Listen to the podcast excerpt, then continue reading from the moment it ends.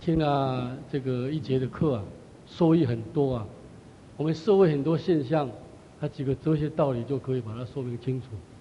我自己受益良多啊，所以在他在三峡那么远的地方啊，能够沿途来跟各位讲静思与静坐啊，确实是大家一个很缘分啊，非常难得的缘分。我想这个课程跟早上的压力这个压力管理的课程啊。很多地方恐怕不谋而合，那么刚才慧明法师讲，这个日本把中国的佛教文化做研究还发扬光大，我们恐怕这一方面呢还有待努力。那么慧明法师的这个演讲听了之后呢，各位除了对自己的这个静心养性啊素养之外，对孩子的教育也有很大的帮助。刚才几位校长我们一起聊天啊。都有这样的感觉，谢谢慧明法师，谢谢。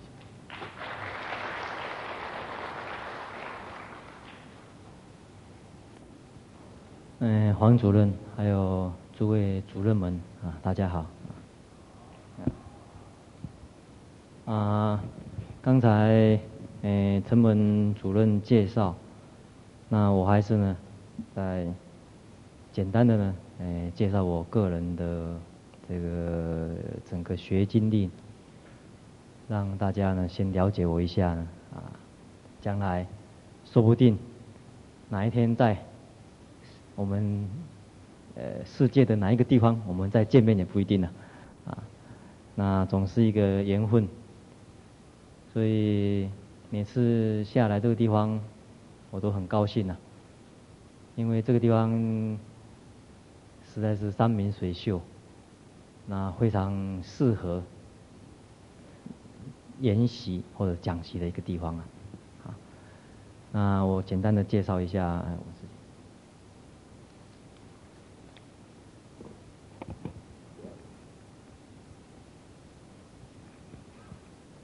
嗯，我是啊、民国四十三年出生的，啊，台南台南市的人。然后呢，民国六十年。啊，台南一中毕业以后呢，到北医，哎，考上北医啊。我是药学系的，然后毕业以后，嗯，大概在六十八年出家的，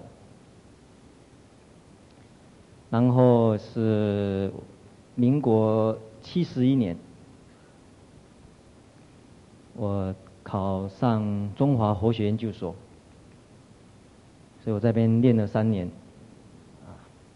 接着呢，我在七十五年，我拿到日本政府的奖学金呢，哎，到东京大学，那在那边完成我的这个硕士跟博士，我正好是今年啊拿到博士的，所以刚回来。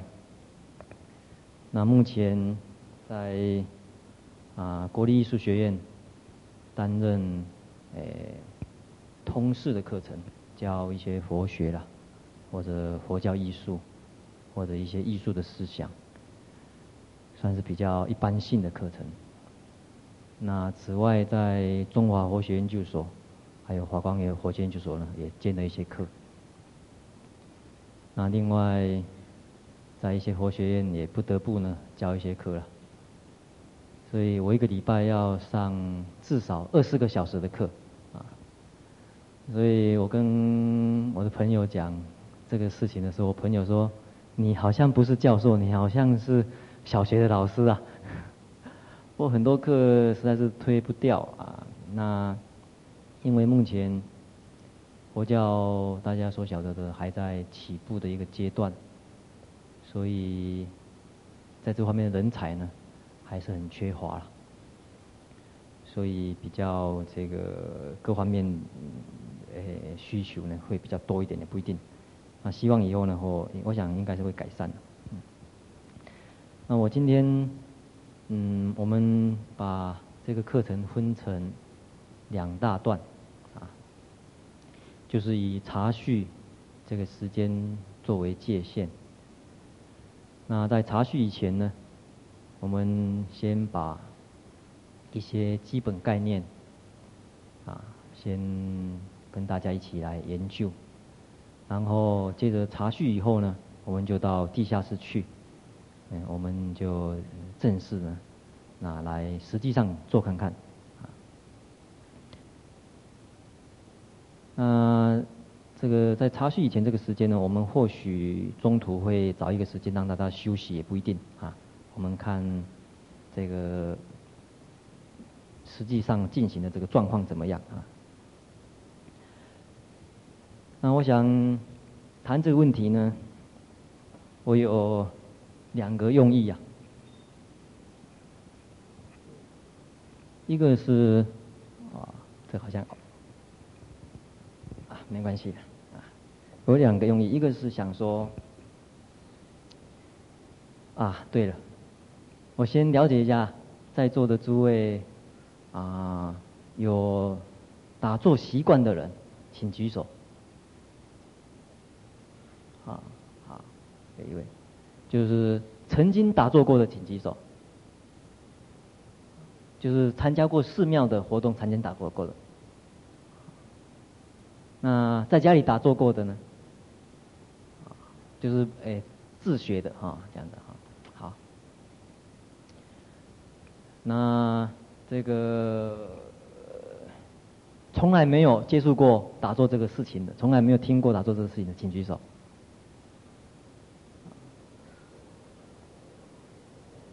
就是对打坐这个事情，不是就是学过，从来没有学过，请举手啊。好，好，我大概了解了。好，所以我想我们这节课的用意呢有两个，一个就是让大家实际上亲身体会看看，到底静坐这个事情是怎么样。很重要的就是你自己要体会到。体会到它到底是什么东西，它它它到底有什么作用，它到底有什么好处？那你很自然而然呢，就会把这个东西融入你的身心里面，融入你的生活里面，乃至于呢会想到说，怎么把它来帮助你的教学？一定是先自己先尝到好处嘛？你自己没有尝到好处。怎么会想到说把这个方法再运用出去呢？所以我们这一节课呢有两个用意：第一个，先大家自己想办法尝到好处；那第二个，我们再来想，既然自己得到好处的话，用什么方法能够运用出去呢？所以我这份讲义里面呢，大概也是这样一个安排。所以副题呢，他就谈到说如何。借静坐来补助教学。那我这一本讲义呢，分成呃几几个部分呢、啊？像第一篇呢是理论篇，啊，然后在讲义的第二页呢，有谈到导入篇跟应用篇。这里面所列的，是实际上可能在学校里面。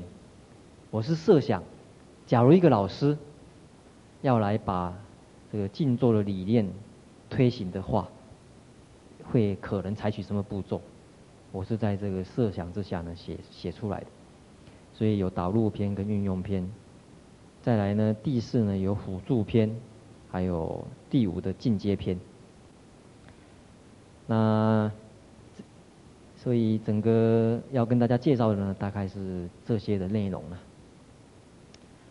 那我也是讲过了啦，就是说，大家先要了解到底静坐或者佛教的术语禅定，到底它是什么东西？啊，它有什么作用？它有什么好处？那我想我们坐在这边呢，就可以开始来体会了。大家想一想，大家今天从台湾省各地来这边呢，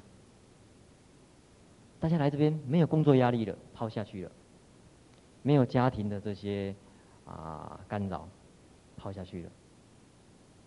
大家来这边，照理讲是自己的时间呢，自己一个学习的时间。那所有的这些工作、家庭，哎，我们可以暂时不管。然后我们又在这个这么好的一个地方，空气很好，风景很好，整个建筑景观这么好。然后呢，我们现在就在这个教室里面呢。大家想一想，坐了这么好的沙发，啊，这么好的一个教室，啊，这种阶梯式的教室。然后大家坐在这边。然后我们目前大家也没有什么身体上的特别的毛病，也没有说特别的感冒啦，或者肚子不好，也没有什么特别的毛病呢、啊。嗯，身体状况也很好。然后呢，大家想一想，自己目前的一切一切，应该要感到，应该要感觉到满足才对嘛。换句话说，我们有没有办法，在当下的？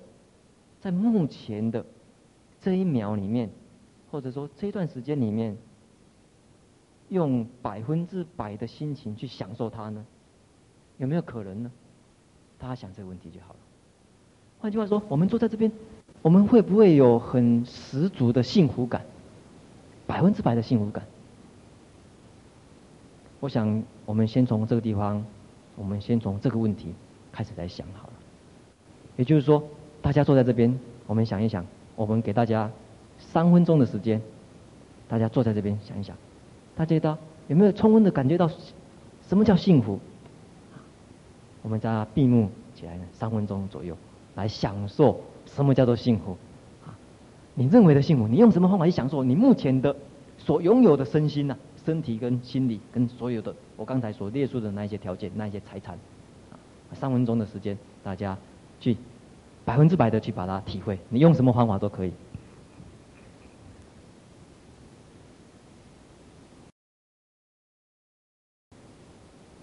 好，请大家把眼睛张开哈。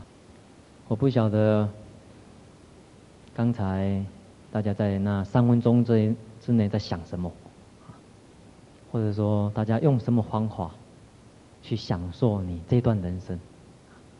我们请一位。啊，请一位主任帮我们讲一下好吗？啊，这个啊，这位好吗？你，因为你比较近一点啊。请问您刚才啊？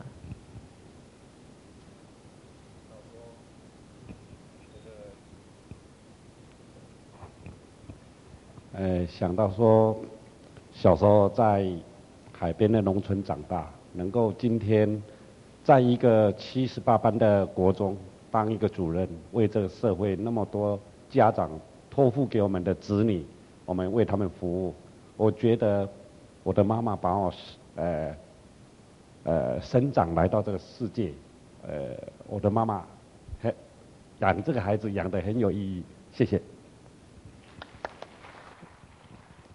啊，呃，刚才这位主任呢，他谈到。他那三分钟里面所想的事情呢，可见的，我们当要去抓幸福的时候，会想到我们目前的状况，以及我们所付出的，以及呢，这个我们周遭亲为亲人呢对我们这些期待，那这些呢，我想是人之常情啊。那可是我们想一想，有时候我们觉得这些人之常情的这种感觉，似乎呢底下呢有一些不安定的因素、不稳定的因素在里面，好像我们会觉得有一些微微的不安、不安感。怎么说呢？我们有时候会觉得说。我们目前所拥有的，会永远有吗？会不会失去呢？我们的地位，啊，我们的这个财产，我们的亲人，会不会失去呢？有一种不安感在这个心里的深层呢。这是第一个。第二个，有时候我们心里面会有一种，啊，一种盲目的追求感。有时候觉得说，我现在是主任，还不是很快乐，我要当校长才快乐。等我当校长以后，我才会真正快乐。有一种盲目的追求感，所以对主任这个事情呢，不会觉得很十足的享受他满，十足的满足他，有一种盲目的追求感。可是有一天当上校长的时候，他会觉得，哎，好像也没什么啊。当初所想象那么快乐的事情，好像也没什么嘛。这个时候我就想到说，可能呢要加当这个教育局长，可能才会，或者进一步教育厅长，什么的，有一种盲目追求感呢、所以我们发觉我们在我们当下这一秒钟去找幸福的时候呢，隐隐约约的有两个。有两个很不安的因素，有两个很不安的因素。一个呢，对现状呢有不安感；第二个，对一个未来呢，有一个很盲目的一种啊追求，盲目的追求感。也就是说，我们当我们静下来的时候，当我们静下来的时候，我们有没有办法不依靠任何东西，不依靠任何东西就捕捉到？幸福感，完全不依靠什么的东西哦，不要依靠地位，不要依靠亲亲人，不要依靠什么追求，不要依靠任何东西，就有办法感受到幸福吗？大家重新呢再想一次好了。你要你有办法不依靠任何东西？我们我们也不能讲说不要这个，你你想办法去依靠一个最基本的东西，越基本越好，而且这个东西最好不要。呃，有刚才所说的，会产生不安感，因为它会失去，或者会让你产生盲目的追求感，因为呢，它在前面吊着你。大家去找找这个东西，到底我要放在什么地方呢？那才会安全，而且才不会使我盲目。大家再去想，下次问题。我们再三分钟好了。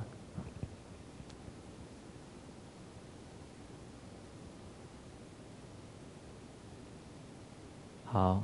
大家，请大家把眼睛张开。嗯，我不晓得刚才的三分钟里面，大家去抓什么东西呀？我倒很想知道了啊！啊，我请诶隔壁这位主任。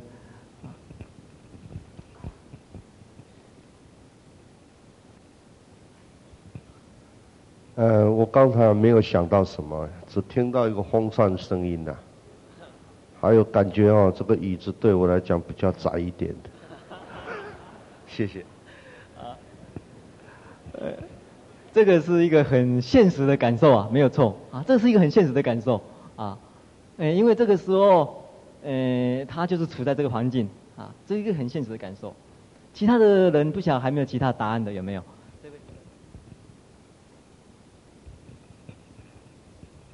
呃，各位主任，我报告我前三秒钟，前三秒钟的时候，我是想到那个风扇的声音进到我的心，那时候很美。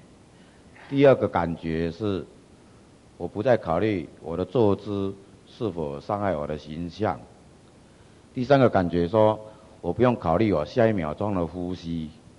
那么刚才后三秒的后三分钟，我的感觉是说我忘掉我下一秒的呼吸。谢谢各位。嗯、大家诶讲的都很有意思啊，因为确实你们在三秒钟里面，你们尽有可尽你啊尽你们所有的可能啊去尝试去做了。啊、首先呢，我在这个地方呢，先提出一个观念啊，提出一个观念呢，你们先啊从这个观念开始来想我所要讲的问题。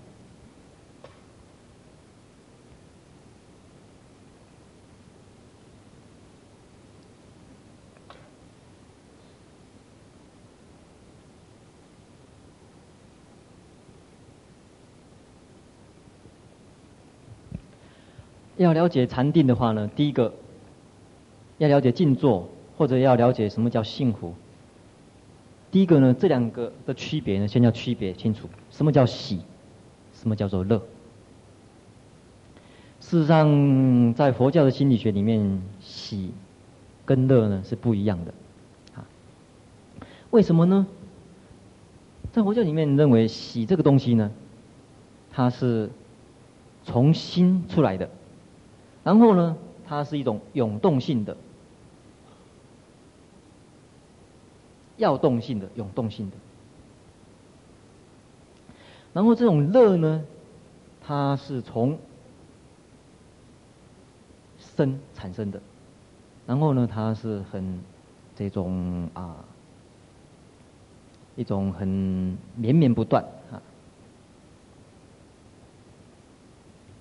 绵绵不断的这两个区别，也就是说，我们用一个比喻了，我们这一群人啊，这个发生意外了，在什么地方发生意外呢？在撒哈拉大沙漠发生意外了，我们这群人都在这个现在这个沙漠里面，然后走了好走了两三天。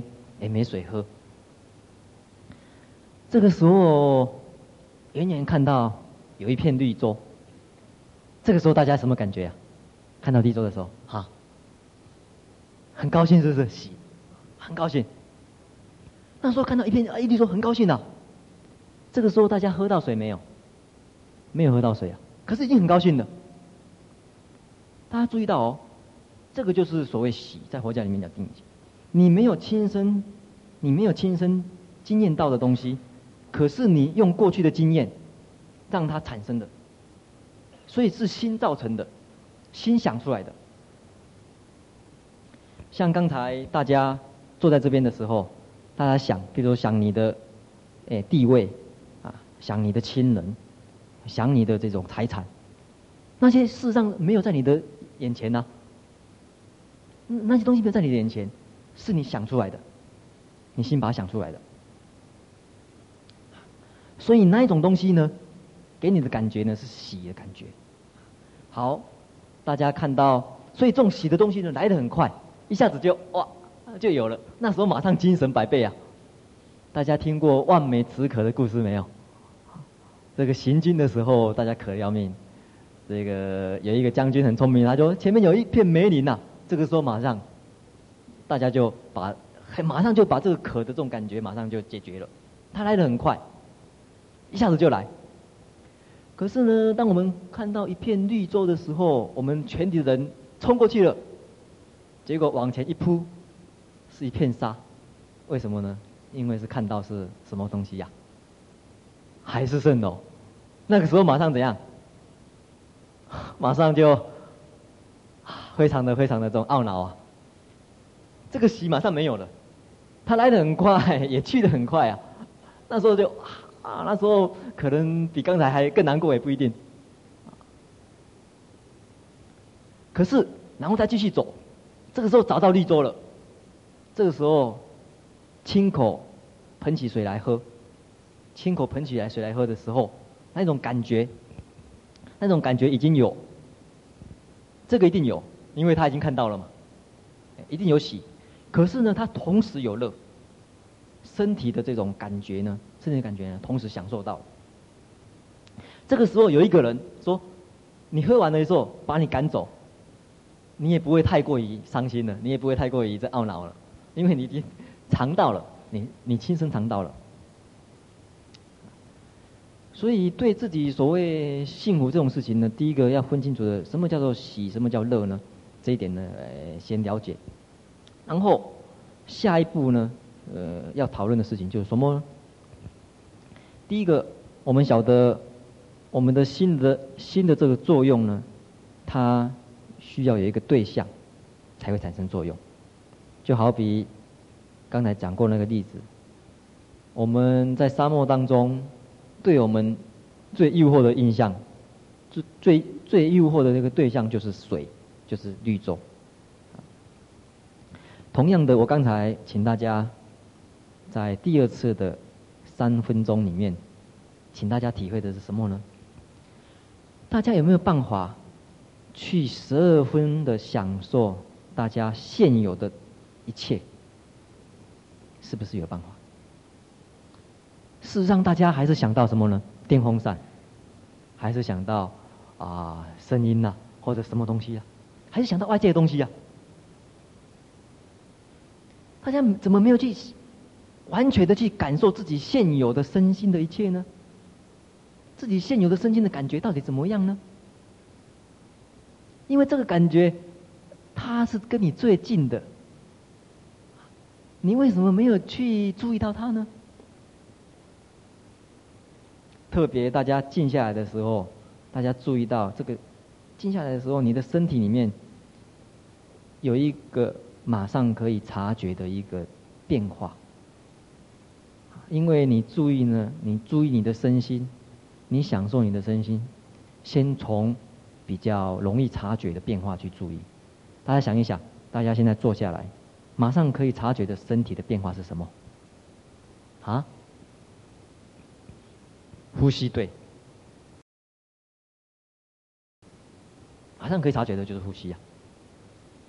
这个时候，我们想一想，假如我们用我们的全身全体的力量，就坐在这个地方。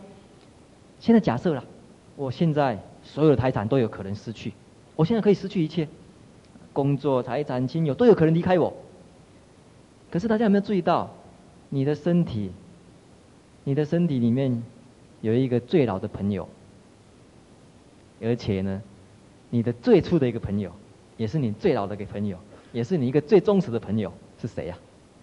刚才讲过了，呼吸呀，生下来就跟着我们了，对不对？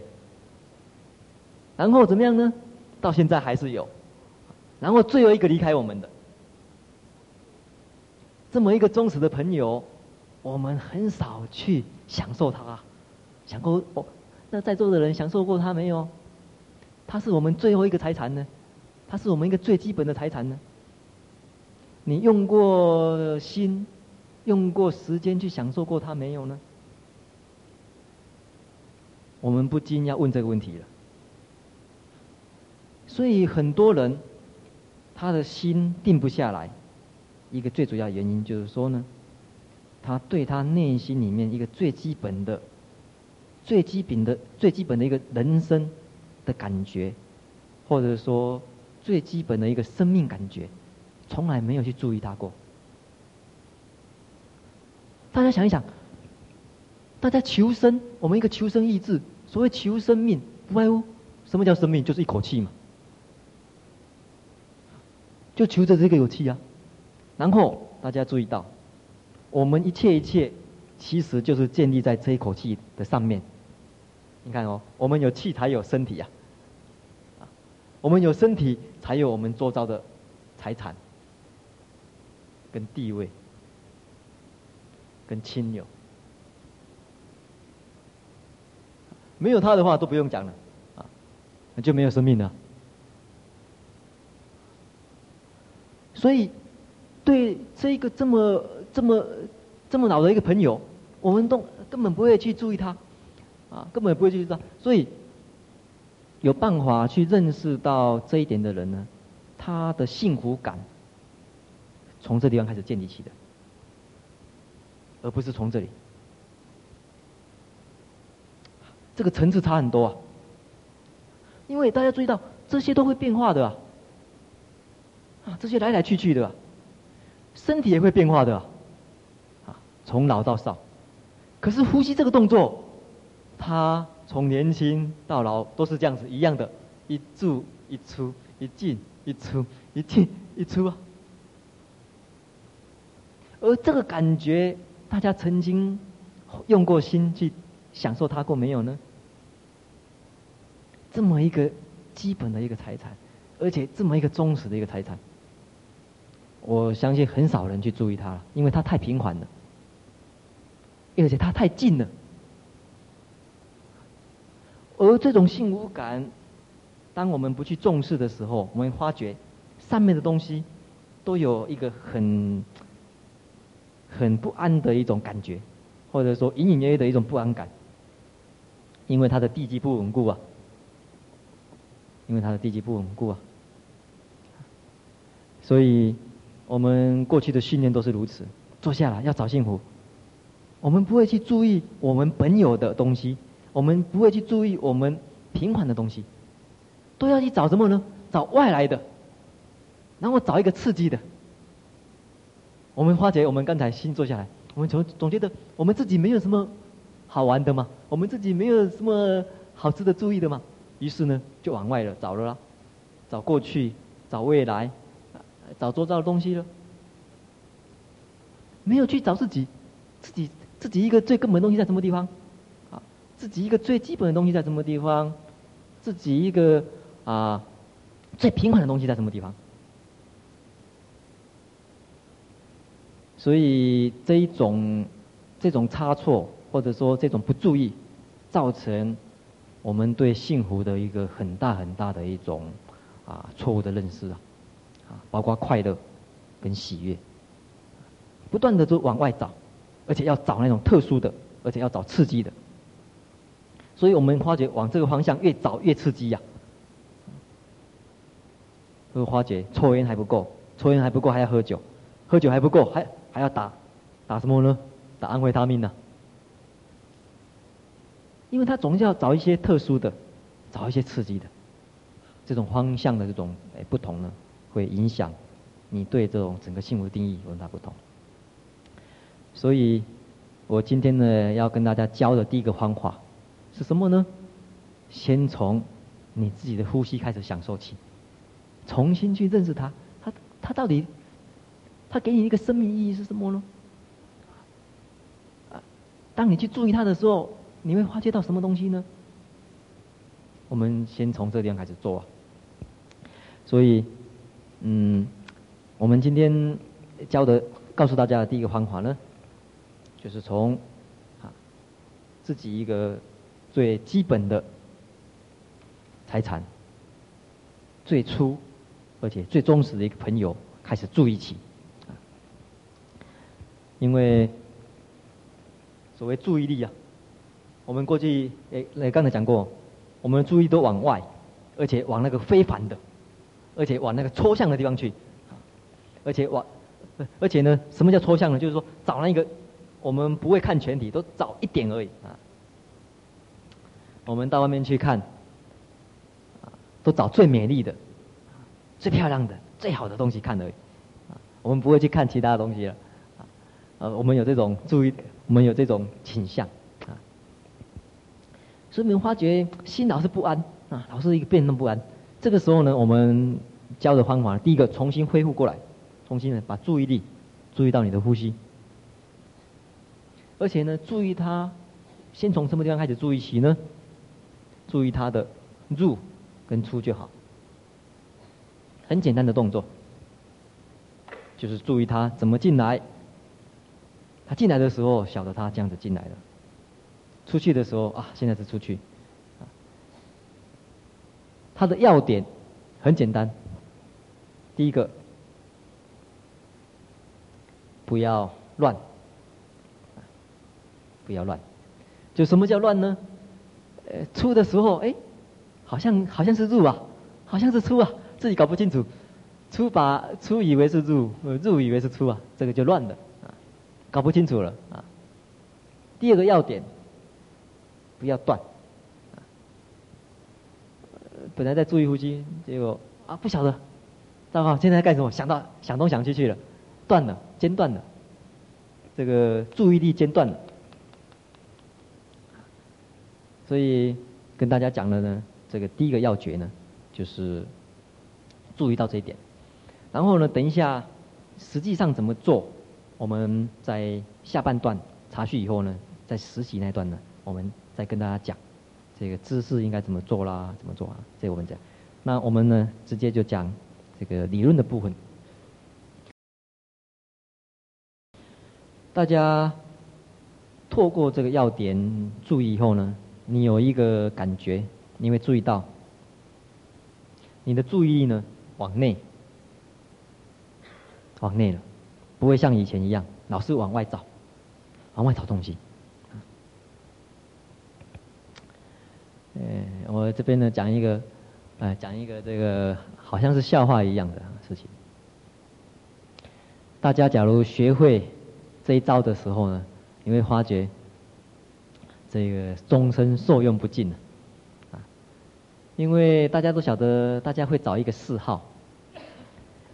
可是你会发觉，所有的嗜好都需要有条有很严格的条件限制，啊，譬如说，有的人嗜好呢是下棋，下棋需要有对手啊，找不到对手你就没办法下了啊，而且呢，它有时间跟空间的限制啊，它有东西的限制，你没有棋盘，你没有棋子，你就不能下啊。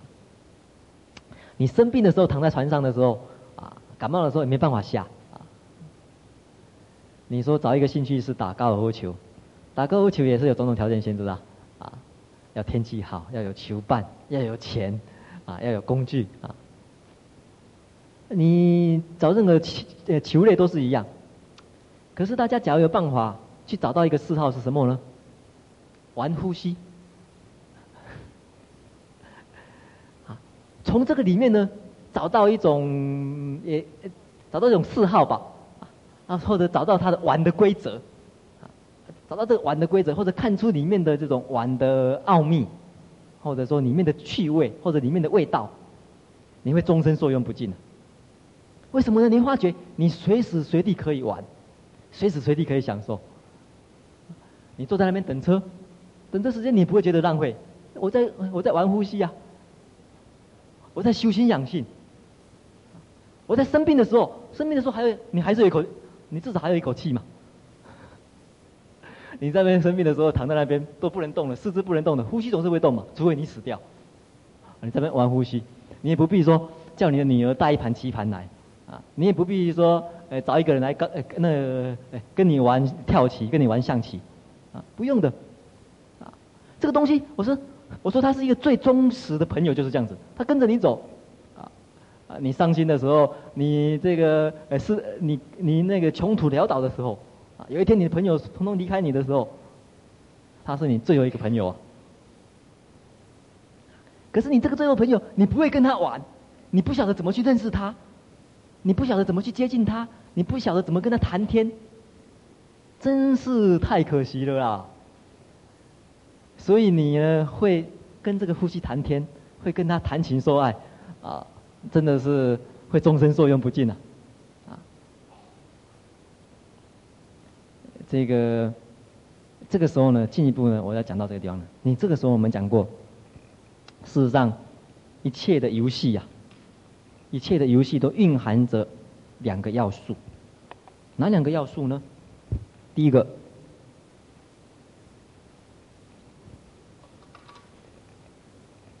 它有一个不变的规则。不变的 rule，还有不变的规则。一切的游戏呢，一定要具备这两个要素啊。第二个呢，是一个变的一种 story，或者我们讲 drama 剧情或者故事。任何的游戏一定要具备这两个要点呢，才会成立的。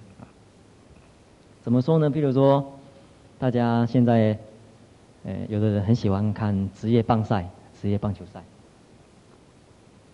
棒球棒球比赛会吸引人，事实上一定要具备这两个要素啊。第一个，它有一个规则，这个规则一定要有，不变的。没有规则，它不成，那个不成比赛了。他球可以随便打，打那边也是，打那边也是，打在这边投球可以随便投，啊，都没有规则，那不行。一定有一个规则，可是这个不变的规则里面呢，又一个变的一个故事。嘿，虽然规则故死了，可是呢，里面每一球每一球，啊，每一棒每一棒每一个动作都，它都不一样啊。你这个时候才会被他吸引，才会被他吸引。所以大家呢，注意到一种所谓产生产生。产生这种游戏，或者说，我为什么讲游戏呢？我刚才不讲过吗？你的心呢，注意力一定要往内。那你要跟往内的话，一定要跟他建立一种啊，所谓谈话关系吧，或者说一种游戏关系吧。讲游戏关系有点太过于游戏了哈。讲一种关系就是，因为你一定要连上它才可以。好比你要喜欢一个诶球类运动一样，你要。你要你要喜欢上高尔夫球，你要喜欢上下棋，第一个一样的，你一定要先懂得 root。下棋它有下棋的规则，高尔夫球有高过去的规则。可是不这个不变的这个 root，这个不变的规则里面呢，你会发觉它有一个变的 story 在里面。所以你每每盘棋下起来，你都会很吸引你呀、啊。假如每盘棋下起来都一样，那下起来都一样的话，你不用下了啊。这个这棒球比赛每每球都一样，啊每球都一样的，那个也不用看了啊。所以这一点呢很重要。所以换句话说呢，我要告诉大家什么呢？告诉大家，第一个，大家等一下在做的时候呢，我告诉大家一个规则而已啊。什么规则？第一个，你的注意力，你的注意力呢？你的注意力呢？要注意到呼吸的出入，就是这个规则。这，这是一个规则。然后呢，然后大家去仔细体会，当你。当你注意到这样子一个事情的时候，你自己的身心的变化，身体跟心理会产生什么变化？每一个每一个人都不一样，每一秒每一秒都不一样。你要去观察出来，你要去觉察出来，知道它。所以这是一个啊，跟大家讲的呢，这个一个这个原则。然后等大家玩会的时候呢，大家就晓得里面的奥妙了啊！这个在日本，在日本有一个非常啊啊有这个叫做啊日本话叫人气呀，人气我们中文怎么讲呢？就是说嗯非常受欢迎的一个节目啊。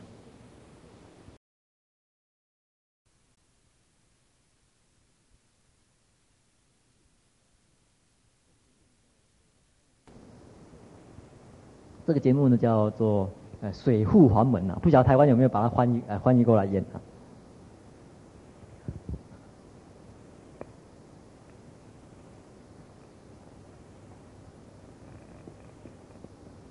这个在日本呢是家喻户晓啊，他是演这个德川时代呢，有一位这个德川将军的一个重要的家臣啊，那因为他他呢是。被封在这个水户这个地方，啊，封在这个水户这个地方，啊，谢谢谢谢。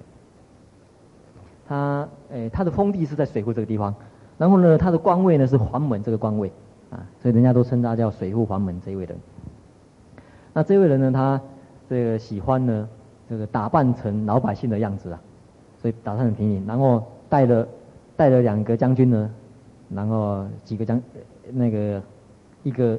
一个仆人，三四个人，就是专门在这个明察暗访啊，民间的苦疾，所以大家都不晓得他是，呃，将军下面的一个重要家臣，大家反正大家不晓得，所以这篇电视影集呢，大概在日本演了几十年呐，大概恐怕五六十年以上也不一定，演五五六十年演不断啊。那个主角换了好几个，因为死了又死了 啊啊，好不过故事都太子在演。那这故事很有意思，这故事其实都是一样，每次那剧情发展都一样。可日本人就是喜欢看，就是他到一个地方去，然后呢，发现有一个第一个一定要，反正先要先先要注意，第一个要先发生问题嘛，发生问题啊，发生问题，先要一个事情发生，有一个事件呢，或者一个民间不平的事情发生，然后呢，他就去调查，然后调查呢，就中间有很多曲折了。然后最后呢，最后调查清楚的时候呢，就跟坏人呢打架，啊，那这个打架他有一个规则，他不会马上说说哦，就是水户环门，他就先打打打打打到一个程度的时候，他就叫大家静下来，然后呢，他下面的将军呢就把他那个表示他将军的那个那个那个那个那个那个记号呢，就踢出去，大家静下来看，我就是水户环门，然后大家一看到啊吓坏了，然后就跪下来，然后表示这个忏悔了。然后呢，就把这个案子解决了。然后大家很感激他，就送他走。那每每次都是这样子啊。这个一开始呢，大概千篇一律啊，啊啊，这个有时候我们在笑话说，他怎么不早一点拿出来啊？早点拿出来就就不用打架了。啊，不过就是故事的发展就是这样子。可日本人喜欢看，为什么呢？第一个，大家都晓得这个规则了啦，很不变，就是这样子啊。一开始一定是这样子，所以他心里也不要费什么大的脑脑力，就反正再看看看看。然后看到这个地方太小的时候，会怎么变化？然后呢，看到一开始打架的话，大家看，然后大家就在那边准备他讲那句话，静下来，我就是水户法门，你们没有看到吗？大家就学着那句话讲，这样子，大家心里面都有一个很强的期待感，就这样子，然后最后就这样子。可是呢，里面有这个不变的地方还在在变啊。可是大家，诶，大家发觉事实上它这里面呢运用到一个这个原则啊，就是说，第一个，这个东西很熟悉啊，对，所以它才能够通俗化，做很久。因为你任何一个人去看啊，总是看一两次以后就晓得，以后呢就很习惯他这个规则了，啊，很容易进入情况啊，啊，不必多用脑筋呐，所以三岁小孩也看得懂，啊，三岁小孩一看到那边就晓得，哎，他准备要拿那个牌子出来了，所以老老少咸宜啊，从三岁小孩子到这个老那个老太婆在看，演了五六十年，那这个，哎，这个，哎，一直还是受欢迎，的原因是什么呢？事实上。啊，在人的这种心里面呢，事实上有分析起来是有这种心理在里面啊。所以我们提出这一点没有错，它一个很，它一个很平缓的一个规则。可是你在这个平缓规则里面，你去觉察你自己，啊，觉察你自己，这个就是里面的奥妙之处啊。那至于怎么奥妙呢？我们休息一下啊，我们休息到这个呃，我们休息十分钟左右哈。现在是二十诶八分左右，我们休息到三十八分。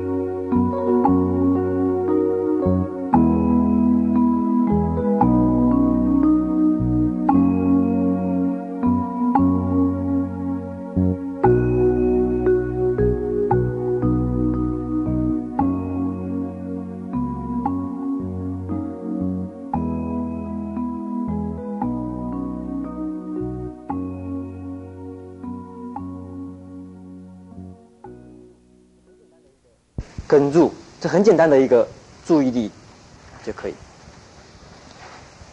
那我再简单的再把这个过程呢，这个稍微讲一下。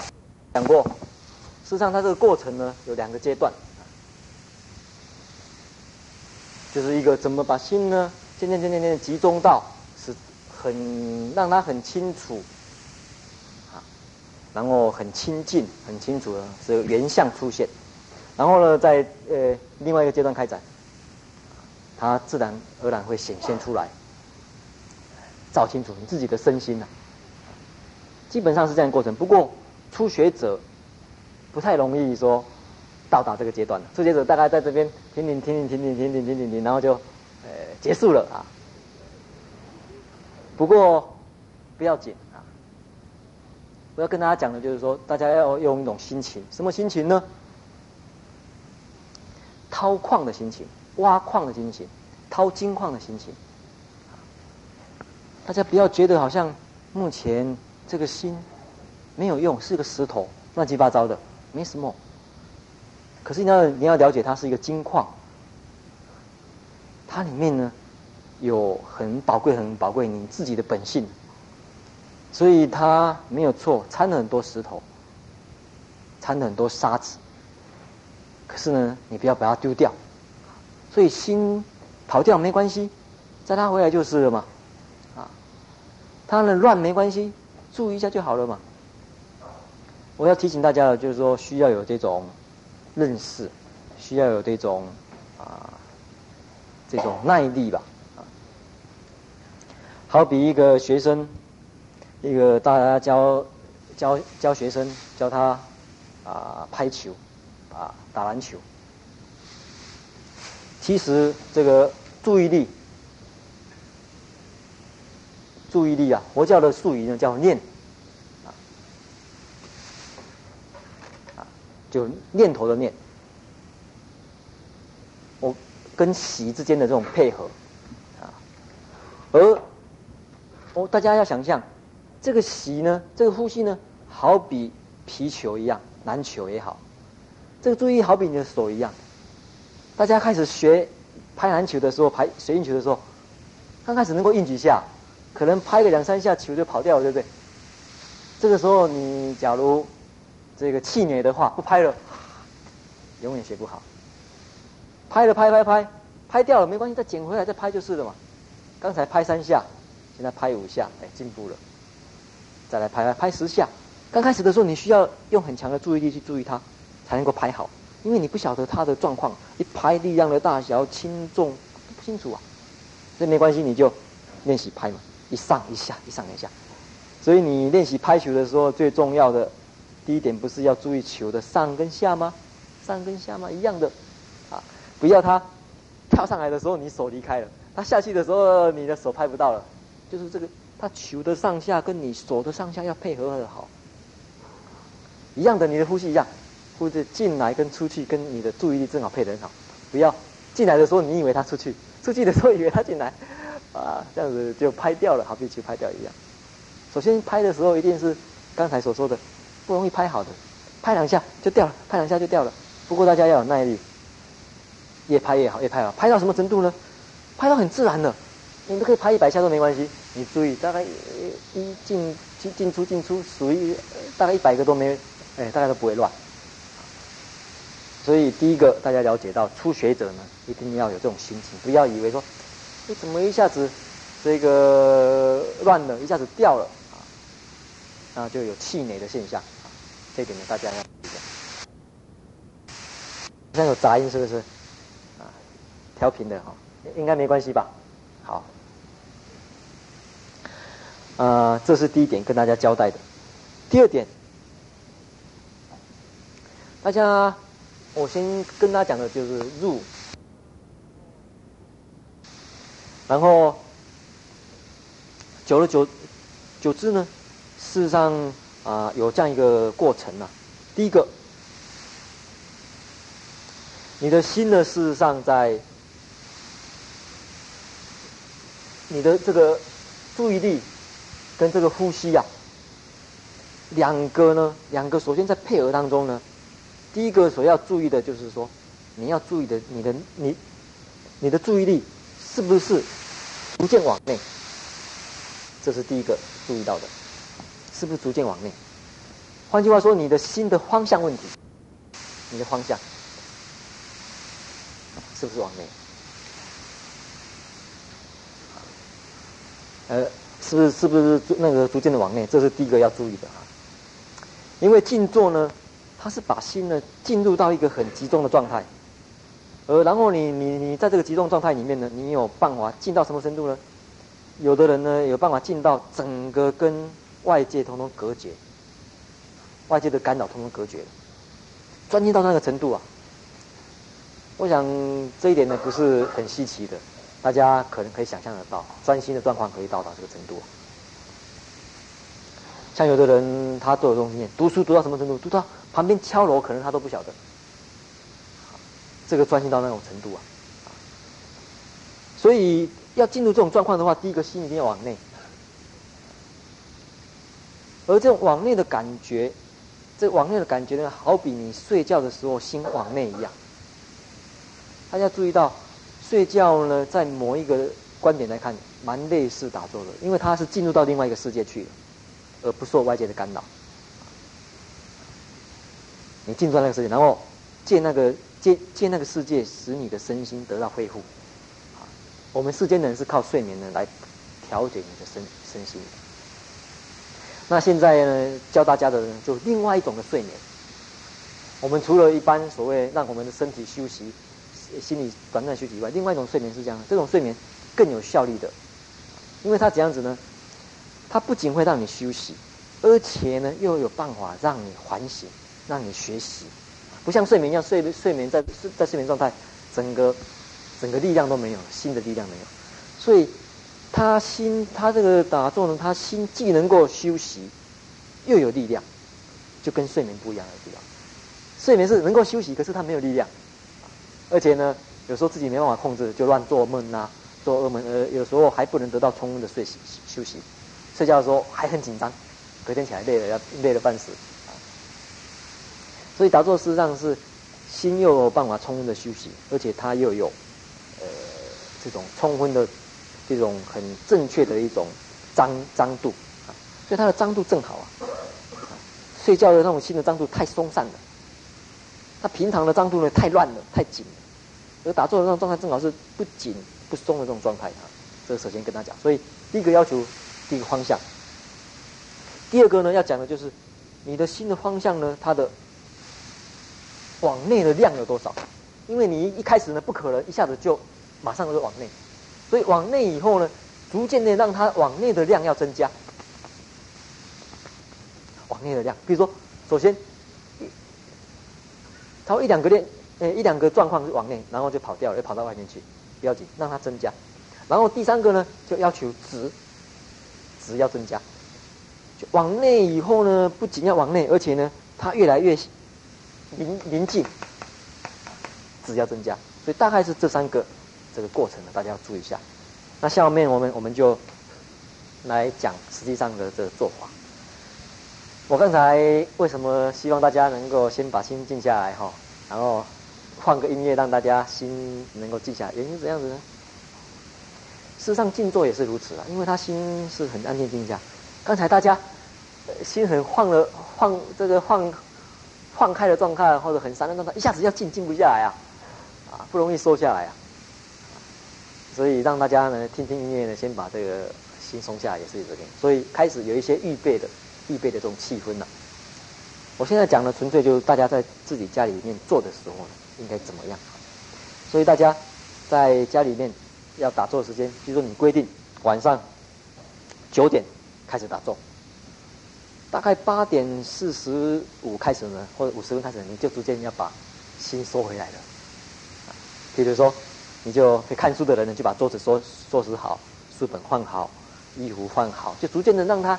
让他进入那种状态一样，好比你要睡觉一样，你你睡觉以前换个衣服啦，洗洗脸的那个状态一样，就是说，先有一个一种一种预预备的一种啊气氛也好，或者预备的这种动作也好，逐渐呢把这些事情弄好，不要是不要一下子哦弄得很乱，又一下子要做，你这样子静不下来啊，啊，就好跟就好像运动一样，运动也是要暖身运动嘛，你一下子跑，身体会受伤一样。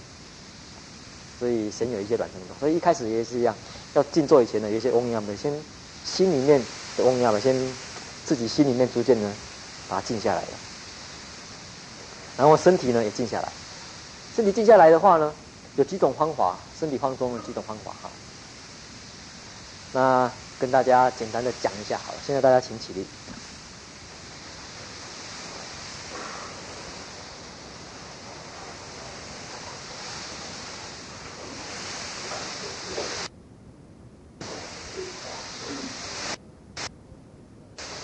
呃，可能我需要有一个人帮忙一下哈，把这个垫子呢推出来一下，让我有一个站高一点，大家看得到。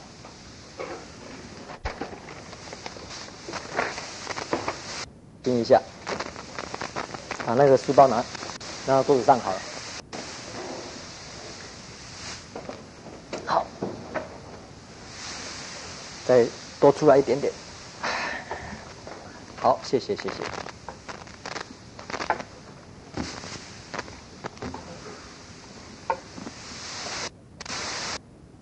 好这样大家比较能够看得清楚一点了，不然我看不到。大家呢要打坐以前呢，有时候因为我们身体平常很紧呐、啊，有一些让自己身体松的啊，身体放松的运动呢。第一个哈、哦，大家这样子，譬如说这样子晃，对不对？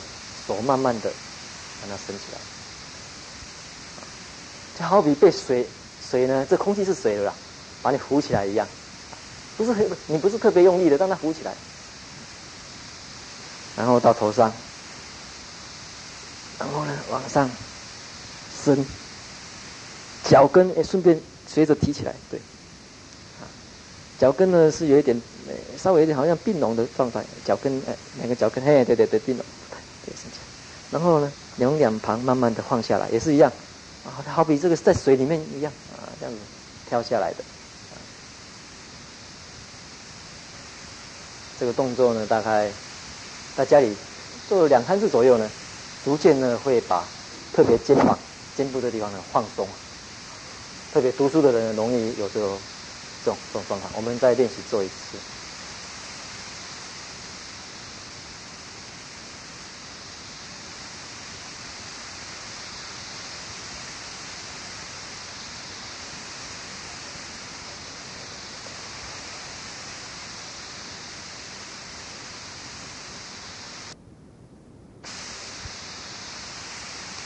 还有，等到做久以后呢，你就会配配合你的呼吸了。你这样上来的时候，慢慢吸，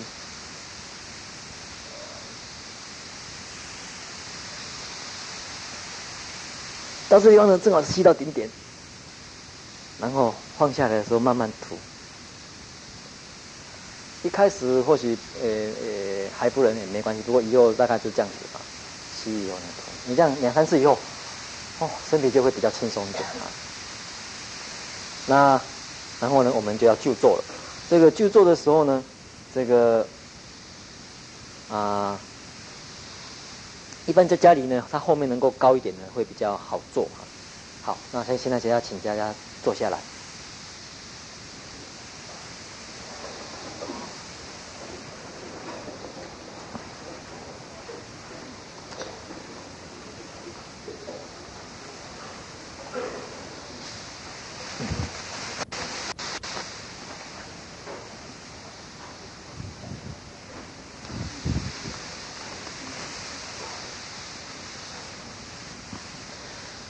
有的人这个脚比较硬的人呢，一开始有时候，有的甚而言之，可能有人过去受过伤的，或者一些初学者，嗯，不必盘盘腿，当然也无所谓啦，坐在椅子上也可以啊。不过，诶，能够的人呢，那就开始学盘腿，怎么盘腿啊？因为本来坐，或许有的人说心静坐有什么关系呢？是有一点关系的。因为平常我们事实上，我们平常做的时候，事实上并不是一个最好的一种有很有效率的做法。我们发觉，我们身体，比如说坐在椅子上的时候，整个靠点很多啊，整片，然后软软的，整片这样子。事实上，并不是很很好的一个做法啊，或者说让心静的法。而我们要求呢，第一个，它没有什么靠，而且靠点呢最少。它是很自然的就这样子摆着呢，这个脊椎呢这里呢，我们先从脊椎这里，很自然的就这样摆着。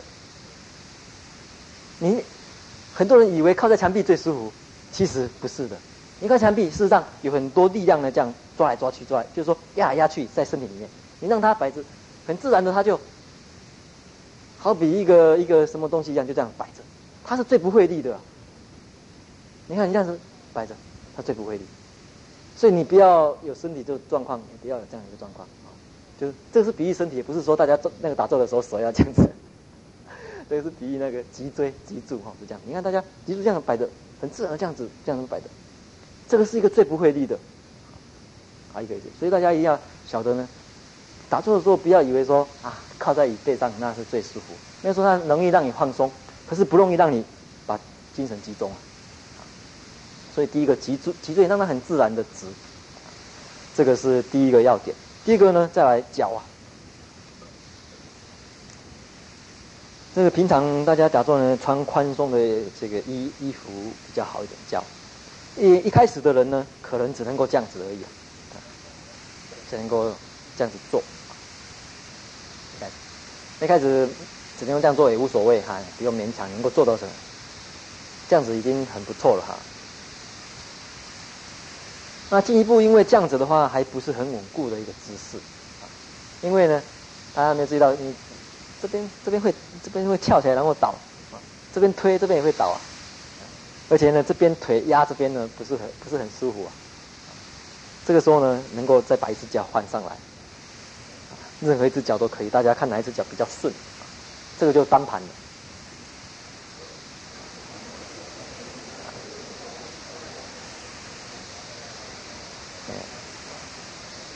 这个时候单盘换上来以后，大家会觉得比较稳固。大家没注意到，因为这边有固定住呢，这边没办法倒，有没有？这边倒不了，可是这边还没有压住，这边会倒。给我这，这边。所以这个时候呢，还有一个叫双盘呢，这这点再上来呢，它就能够上来上，它就很稳固了，很稳固了。而且呢，它这个做法呢，它是这个几乎是最最好的一个着力着力的这种稳定状态，因为它正好有没有这两点跟脊椎后面这一点着地而已，那着地面呢最少的一种状态哈。所以还不能的话呢，就是这个叫双盘的状态。然后大家这个在打坐的时候呢，有布哈、哦、把腿盖起来。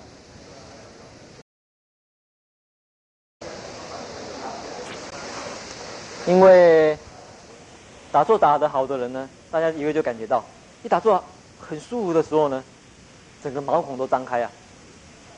而这个毛孔张开当下，有风一吹呢，恐怕这边会受伤啊，被风吹受伤。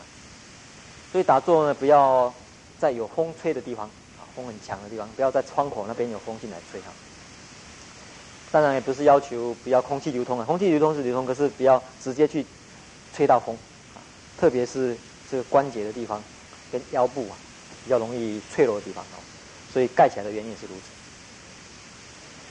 再来手呢，手大家可能有看过的学瑜伽呢是这样子晃的啊。当然这个方法呢，它让你放松呢可能会比较啊舒服一点，放松。可是，在佛教是要求集中啊，所以它一个定义结定义，结起来。然后呢，手呢是靠在肚皮，自己的肚皮，啊，不要放在它，放到前面去，因为放到前面去，你很自然就会弯下去了。你收起来的话，自然会挺直，为什么呢？这个时候的手跟脚都合起来了，这个时候在这种姿势下是最稳定。然后呢，不要张开，这个手哎往后收。有我看有几位呢，哎哎对，把它收好。可是也不是故意收，就是因为你这样子张开的话，很容易就弯腰了，啊，所以收进来呢，主要是不要不要让它弯腰。所以平常在教室里面教学生打坐的时候也是，就是叫他们呢不要靠椅背坐，就是挺直腰挺直，很自然挺直，不要靠椅背坐起来。然后呢，手呢叫他们结起来也可以呢，放着也可以，一定要固定起来。为什么呢？这一种手跟脚的这种结合呢，是一种很强的一种暗示作用，对自己的对自己的心理啊。因为我们的心为什么会乱想？一个最主要原因就是说，我们认为手跟脚会帮我们的忙，让我们去，让我们比如说，我现在我我现在敢想说啊，我现在想想吃刚才没有吃的这个啊什么点心。我敢想的原因是因为我说我认为我的脚会。走过去，然后走到那边去，手会拿，所以我可以随便乱想。可是大家想一想，你这个时候手跟脚表示说，我现在都定起来了，你心再怎么想都是干想，啊，干想没有用，先不要乱想。你再怎么想，你你你你再怎么想，总总总是乱想嘛，总是呃干想怎么讲啊啊空想啊，干想是台语啊。呃，这个你是空想的，都是空想的嘛，所以很自然的你就心就死心了，这个时候就会死心塌地，所以很自然的。然后呢，一坐下来呢，这个眼睛呢，眼睛一开始学的人呢，可能闭起来可能会比较好一点，啊，然后有的人呢觉得闭了久了以后，呃，尤其一坐坐很舒服以后呢，就很容易睡着了。啊，这个时候呢，要防止这个状况呢，有一个好的方法，就是说，眼睛稍微有一点睁开呢，感觉到让光线从从下面呢进来的感觉，有有一丝光线呢从下面进来，这样的话会警觉力会高一点点。所以初学眼睛闭起来是好，可是隔一阵子呢，发觉。心里面在昏沉了，想要睡着的时候呢，稍微睁开呢会好一点。然后大概就是这样一个状况，哈。好，那一开始做的时候，嗯，大家可以有时候身体还觉得很紧的时候呢，可以简单的做这个动作就可以。什么动作呢？稍微摇一下，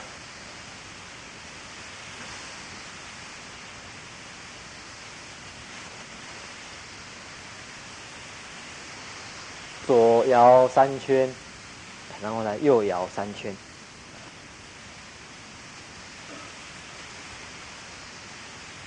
让身体缓，稍微稍微这样子，好像去感受它这种感觉啊，做的这种感觉。然后在摇的时候呢，同时感受好像这边筋呢，从这边这边头跟脖子，然后拉到腰部这边，这样这样的一种感觉，然后有在拉筋的这种感觉出来，那就那样子就对了，而不是说身体光在摇来摇去而已，有一种好像拉的感觉。完以后。觉得还不够的话呢，可以再做这种肩的这种运动。什么什什么动作呢？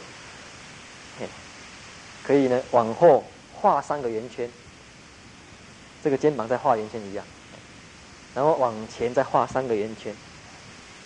这样的话呢，会再使肩膀再松弛一下。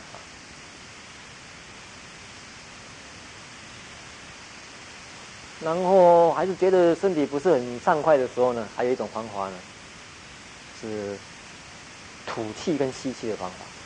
吐，怎么吐呢？可以这样子吐，用嘴巴吐，用鼻子吸三次。怎么吐呢？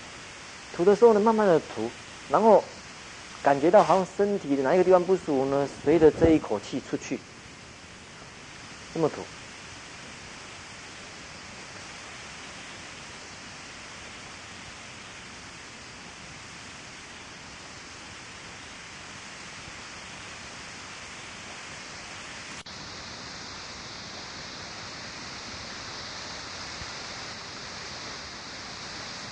慢慢的吸上来，然后呢，还觉得不不过可以三次左右。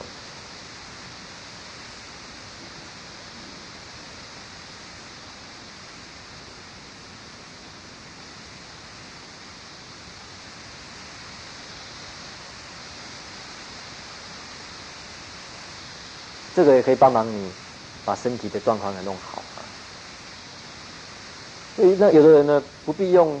这个弯腰的动作，他直接吐也可以，直接吐。那身体觉得状况很好的话，也没有必要了啊。这些都是斟酌的，不是说非非非得这样做不可以。有的人他做习惯的人，他稍微稍微这样子动几次呢，他就能够稳了。然后就是要正式呢，我们就谈打坐。一做起来呢，刚才很简单的一个动作，就大家观察它的出跟入。出跟入，然后等一下呢，我会跟大家讲说，时间到的时候呢，大家休息的时候呢，这个等下打坐的时候，眼镜哦这些最好拔起来是比较好。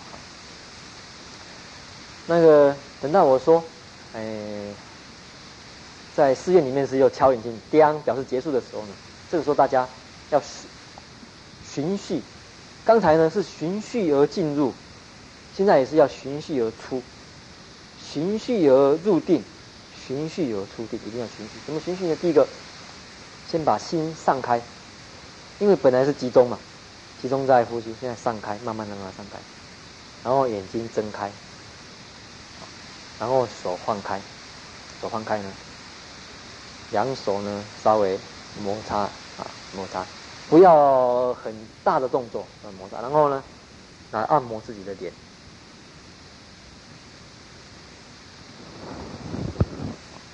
然后呢，再按摩自己的肩膀、腰部，然后再轻轻的把腿放下来，轻轻的把腿放下来。放下的时候有时候很麻，很麻，不要马上站起来。这个时候可以用手指呢帮忙让它恢复。这。脚心有一个穴，涌泉穴这地方呢，你用手呢，给它按摩几次呢，它就很容易比较恢复。按摩左右脚一样，还是觉得很麻的时候呢，这样子按摩几次。让它完全不麻，再站起来，做其他动作。不要打坐坐定很心很定的时候，马上起来很急的做其他事情，马上起来跑起来接电话，马上起来跟人家讲话，啊，或是马上起来，呃，就看那个很那个刺激的电影，啊，录录影带那都不好啊，让他心呢，因为他好不容易心静下，然后慢慢慢慢让他会微微微微，然后慢慢散开这样子，这样子的话就。整个打坐的过程就是如此了。啊，我先讲到这个地方呢，看看大家啊，假如没有问题的话，我们下一个呢就要正式来做啊。那个，嗯，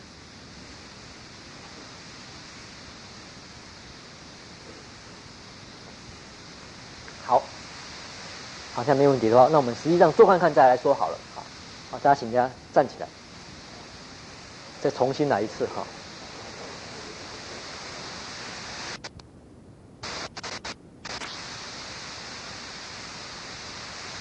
两个脚尖是这样子的，不是很合啊，稍微这样子，有点好像，呃，稍微有点这样子哈，因为这样比较稳呐，比较稳稳的一个姿势哈。太开太合也不好哈，那正好有点这样子，再一次。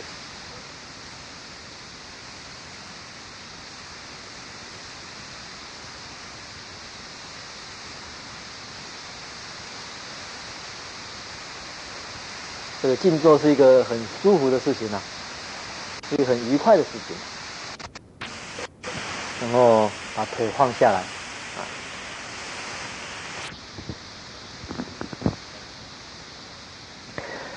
嗯，刚才跟大家诶一起来做的呢，这是很简单的一种诶方法啊。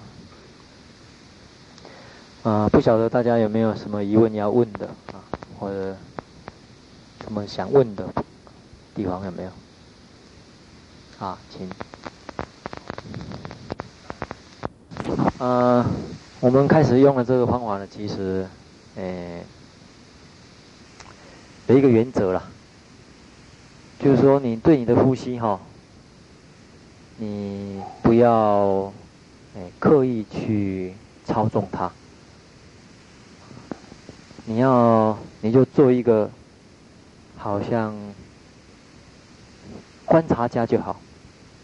观察他啊，现在是出，现在是入，先做观察家。然后你会渐渐渐渐呢，不仅晓得他出或者入，你心细一点的时候，你会晓得他是长还是短，或者粗或者细。或者呢，通，或者涩，因为发觉这个每个呼吸状况不太一样，就像我上几节讲的，里面有故事啊，都不一样的。你不要刻意去操纵它，你就注意它就好，让身体自己去调调节，让身体自然去调节，不要刻意调节。你要晓得。其实我们自己身体自己会调节自己，可是呢，我们呢都不用它，不注意它，结果他自己调节能力忘记了、丧失了，结果你会发觉你刻意去做的东西，事实上都是妨碍的，是妨碍的。你把一切的障碍消除以后，它就很自然的会长，很自然就会细的。而你，你才会发觉，你过去的呼吸方法，实际上是很多都是错误的。让他自己去调节，让他自己晓得，然后自己去改进自己。你你用外来的一个刻意的一个矫正呢，不，不是好的方法。比如说我刻意让它长，刻意让它细，那不对的。第一个你做起来很不舒服，第二个，哎，不会不会矫正过来。你注意它，然后让他自然感觉到，哎，这个不好啊。身体自然讲，让他让身体自然讲话，他自己会诶调节过来的，好，所以有一个原则啊，就是说在打坐的时候，让他很自然，然后你就是观察他就好，知道他就好，然后呢，利用身体的这种自然的这种调节力，它自己会越来越恢复的。好，所以你这个问题问得很好，正好啊，我要这个补充跟大家讲这一点哈，因为这一点很多初学的人呢，可能一做一次以后呢，就会马上感觉到的一个问题了。因为事实上，我们身体它不断的有一些信息在告诉我们，它不断的想调节。可是我们这些呃大脑呢，常常会去压制它，好，然后呢不理它。它发出很信号，它发出很多信号来警告我们的，可是我们不理它，我们把它压制，啊，不让它这个告诉我们正确的方法，或者正确的反应。呃，于是呢，身体呢就这个产生很复杂的这种动作起来了。比如说，你看书的时候，看书的时候，我有发觉你没有注意到很多错误的看书方法。很多人看书的时候眼睛太紧张，有没有？这边用睛，他眼睛用很大力量，其实真的需要那么用大力量才看得清楚吗？不需要的，他用力去奔，然后整个身体都很紧张，自己都没有觉察，他以为这样子才能够集中精神。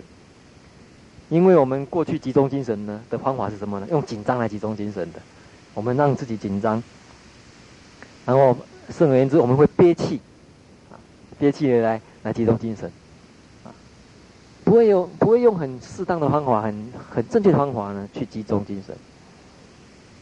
结果看看看书看呢，看书看到累的时候，眼睛在在警告我们说眼睛累了，可是我们大脑还想看。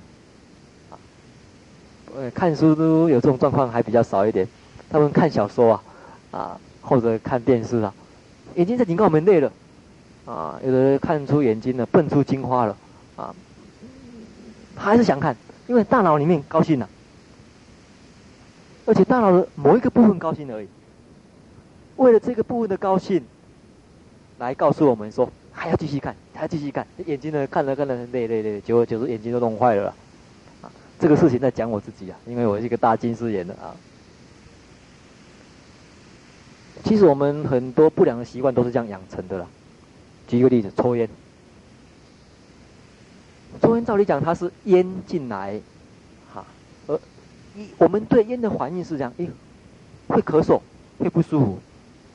可是烟里面有尼古丁呐，尼古丁呢，让我们大脑里面的某一个中枢呢。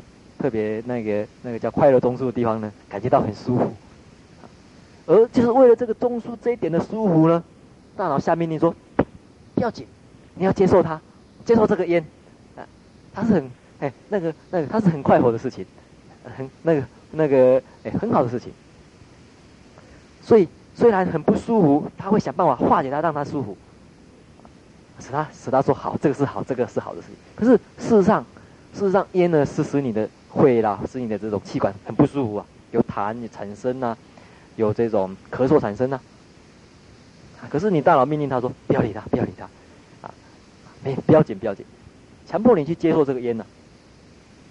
所以你想一想，你愿意不愿意抽那个没有尼古丁的烟呢？你抽看看好了，看你能够抽几天，来抽几支。啊，所以我们很多不良的习惯呢都是这样养成的，喝酒也是一样啊。喝酒下去啊，他因为他麻醉我们的这个啊一些这种散步的这种散步的这些分别，就散步的这种这种认识的这种或者辨别或者这种啊心理状态，他只要是麻醉那边，麻醉那那边让我们不会去想一些太复杂的事情了，啊，头脑很简单的，啊，那就很愉快了，啊，可是肝跟胃受不了啊，他说不行啊，我们不能再喝了，可是这地方很愉快嘛，他在。所以静坐也是这样，它让我们注意到我们身体应该要怎么样，他自己会做好的，所以这一点很重要。其他还有没有什么？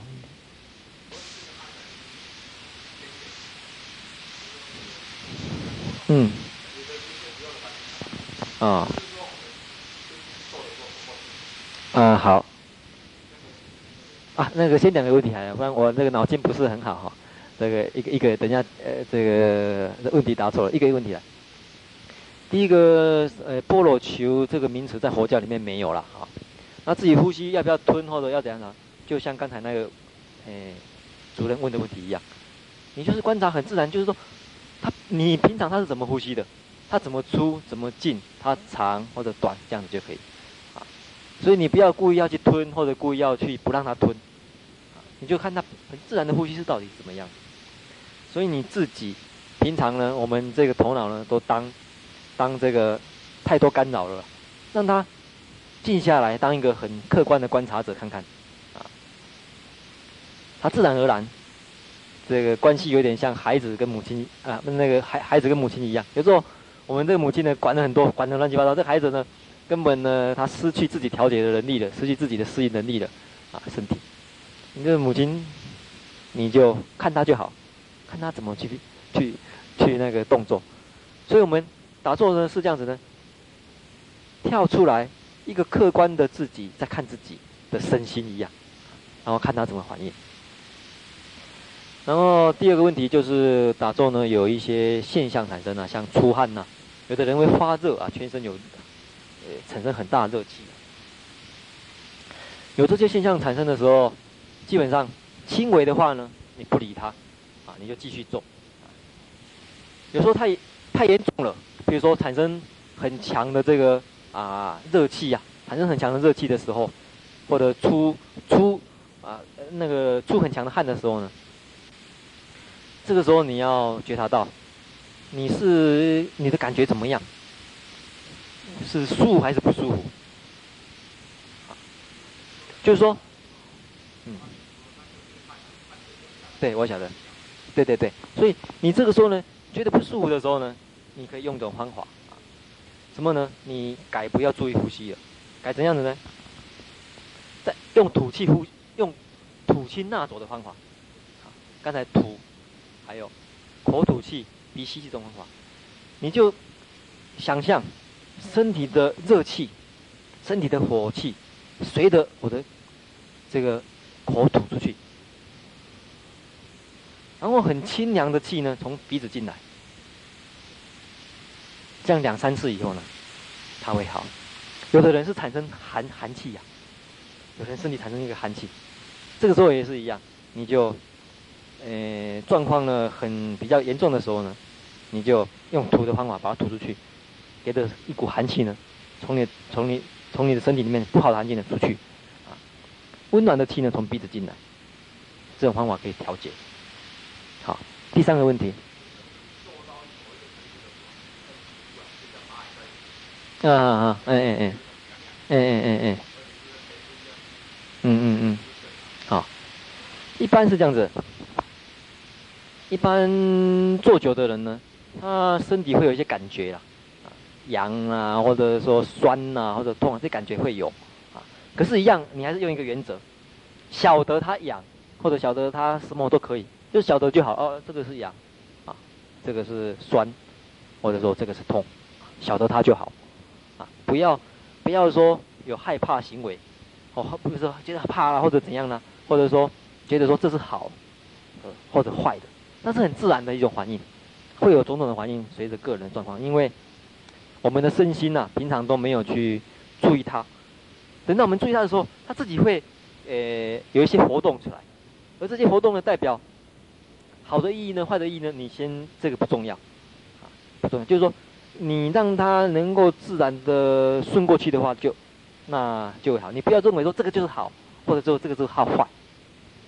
你给他好的时候，你以后就会认为说这个就是好的话，你每次都希望这样子，才会觉得说是好。因为你你有你觉得他坏的时候，你会怕。事实上，这些都是过程呐、都是过程当中。那针对这个问题呢，我们呃。休息这个十分钟左右哈，我们到五十分呢，我们再教大家另外一种方法。好，我们现在先也可以下去学。这段休息时间呢，希望大家不要啊把心里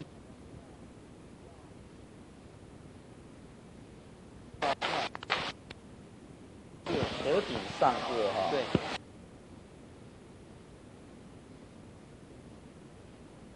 对。很多主任呢。问了一些问题哈，我想在这边啊统一来解答一下，因为这些问题很好，我想诸位呢也会碰到的。最重要的一个问题就是说，大家有在问说，他是数呼吸的时候是怎么数呢？是数呼还是吸还是数出跟入呢？啊，其实你用什么字去说它不是很重要，啊，你用出或者入也可以，或者呼或者吸也可以，或者呢，或者有的人这边呼吸感觉到不是很好的人呢，可以用这边来感受，因为有的人这边呼吸。他抓抓不到啊，你可以用这个地方来抓，怎样子呢？你的你你的肚皮的怎样子呢？粗跟缩，粗，诶，凸跟缩，凸跟缩也可以，好，凸跟缩也可以。我为什么这么说呢？其实重要的不是说你怎么，你你有去，你要说他呼，或者说他吸，或者说他出住，最重要怎样子呢？不要有一个坏习惯哦。不是坏习惯，就常会换毛病。以为自己在呼，我现在呼，我现在吸，不要用以为的，要确实知道说，哎，这个动作这样子就是呼，这样子是什么东西？不是先语言再有动作，而是说这个动作起来以后，我们给他一个语言，这个很重要哦，这个先后顺序不要搞错，不要说，哎，我现在在呼了，好，你看，哎哎，那个他在呼，好，我现在在吸了，哦，现在他在吸，不要用想象的。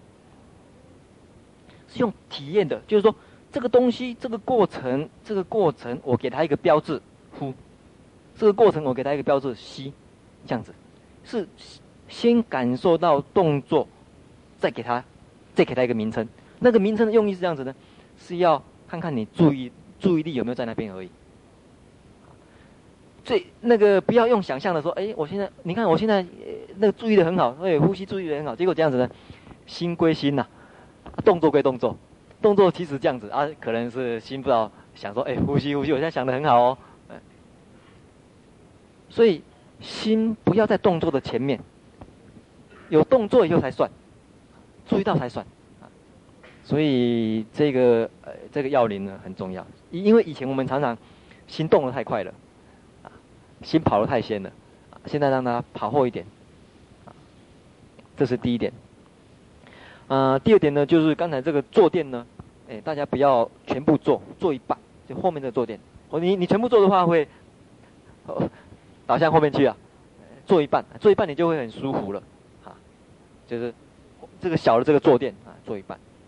还有平常呢，你们用那种蒲团呢，圆的这种垫子呢，圆的用一团黑黑的那种，有点像枕头一样的，一个圆形的那个，也是坐一半，啊，不要全部坐，全部坐的话你就坐上去了。坐上去的话，远远的他就好像你在做不倒翁一样了哈。这是第二个哈。另外呢，这个嗯，有人问到呢，这个锁啊，这锁一般呃，这讲法有几种啊？基本上是没有说非怎么样不可啦啊。不过习惯上是习惯是这样子，就是说，呃，我的像我的习惯呢。我很自然的，我会右那左手在上，啊，原因是什么？因为我的右，因为我的右脚在上的原因呐、啊，所以我那时候很自然的我就，哎，左手在上。可是呢，那个一般的有的人呢就喜欢呢这个右手在上，啊，在上这个定义啊。我是看你，我看你觉得哪一种比较方，哎，那个方便哦，或者说你觉得哎这样比较顺。我是觉得没有说会怎样不可的这一点哈。另外，有的人提到舌头啊，舌头我没有刻意去讲哦，怕大家太过于反而注意力注意到舌头去了，没有注意到呼吸去了。舌头一般就是轻轻的抵抵到这个上颚的地方，轻的抵抵上来地方，啊，这个上牙龈的后面那个。牙齿跟牙龈接触那个地方，轻轻的滴在那边。它也不是有一个什什么特别原因，就是让你舌头放松啊。放松以后呢，这个这是第一个好处。第二个呢，让气比较畅、通畅、通畅，让呼吸感觉到比较通畅一点。啊，它有这些好处啊。对，让它很自然的嘿，就是口水，它有口水就呃就这样子自然的过去就好。在还有一个有一主任提到说脚印呐，啊怎么办呢？啊，这刚开始学的人呢，这个脚印是很自然的事情了。我以前我以前呢脚根本就没办法，连单盘都没办法的人呐。我以前就是跟大家一样啊，就跟某一些人一样哈，那就就只能够这样子。后来呢，做做做做做久以后呢，哎，觉得说这样子不是很舒服啊，我为什么不要这样子？可是还搬不起来。哎，偶尔搬起来觉得哎可以的时候呢，一开始总是会痛，啊，或者会麻。那事实上主要是自己心里面的，心里面，嗯，太，太紧了，太硬了，啊，连带的整个身体都硬了。所以你渐渐心有办法打开，心结有办法打开，心有办法放松的时候呢，脚也会自然是松开。以前我做的时候，我就发觉说。原来自己为什么会硬的原因是这样子，怕脚断了怎么办呢？一坐起来，哇，怕脚断了，哦，这个痛得要命，这个断了怎么办呢？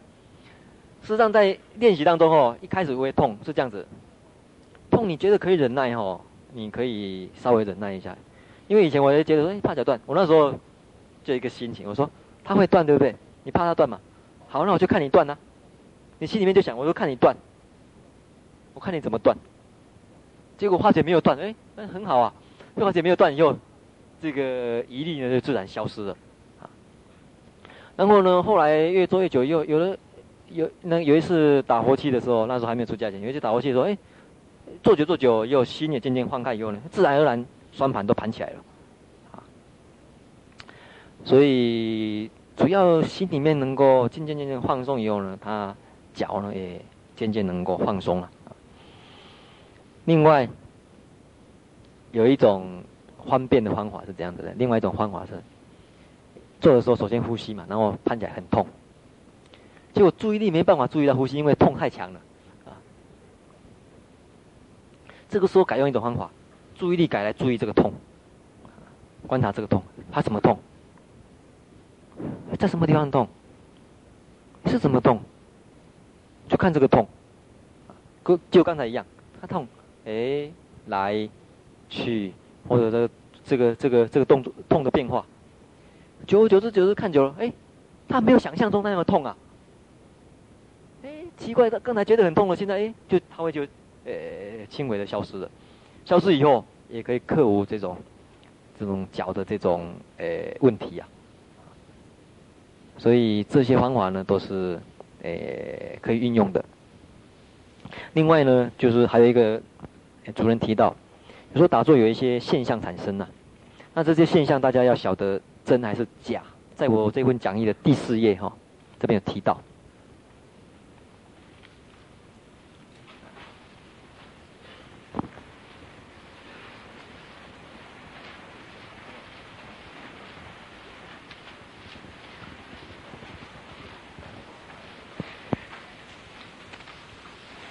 就是说，大家打坐怎么晓得说是正确还是错误？哈，第一个，从外表的，从外表这种显现出来的这种善根啊，用佛教术语叫善根的这种显现来判断。比如说，坐久越来坐呢，心越来心越来越软，越会去关怀别人啊，佛教叫做不失心呐，越会去关怀别人。因为会帮帮助别人，啊，布施心呢越来越强，这是对的。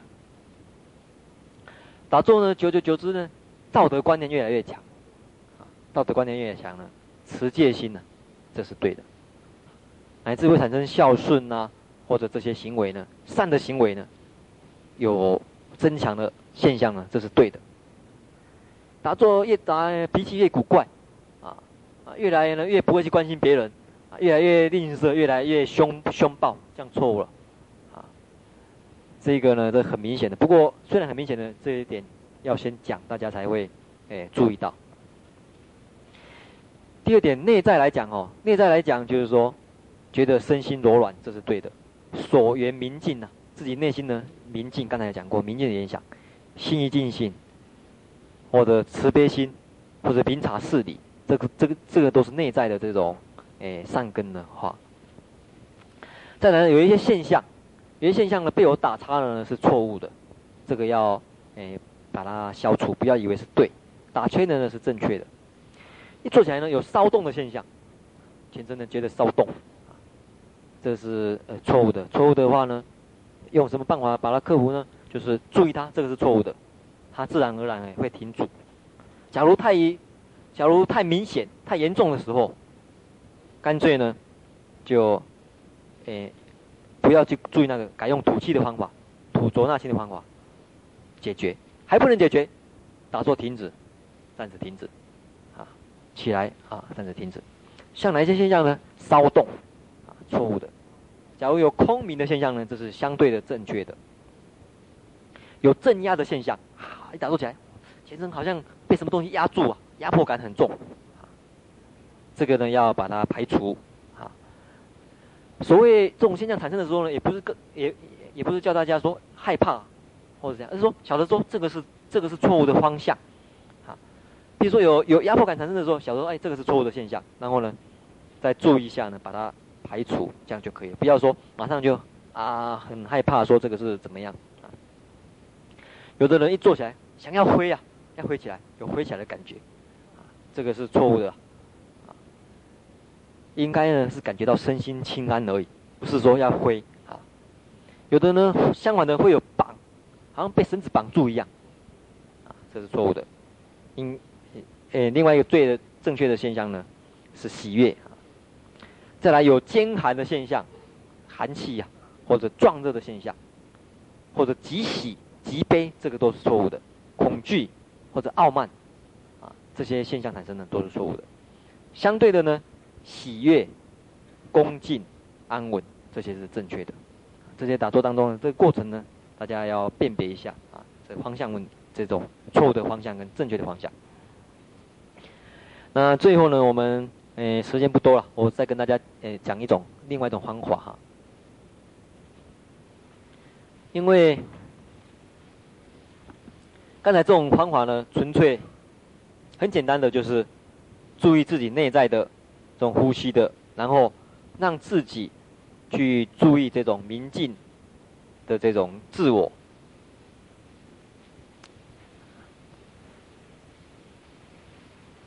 可是，在佛教里面有另外一种方法呢，它是怎样子呢？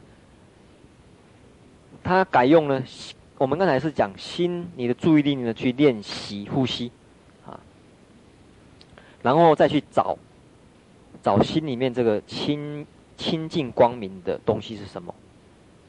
刚才讲的方法是在这边，现在教了另外一种方法呢，就直接用你的注意力，用你的念头呢，去把这个东西练出来。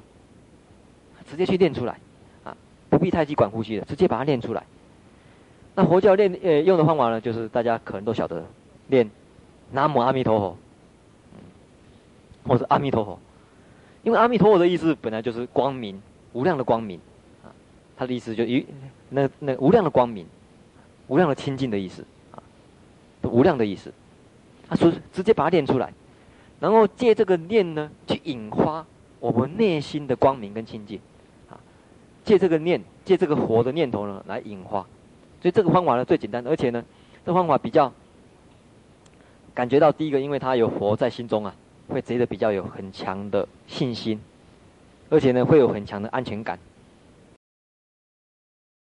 直直接把它念出来，然后借这个念呢去引发我们内心的光明跟清净，啊，借这个念，借这个活的念头呢来引发，所以这个方法呢最简单，而且呢。这方法比较感觉到第一个，因为它有佛在心中啊，会觉得比较有很强的信心，而且呢会有很强的安全感，而且呢会有很这个很种种的这种善念容易产生。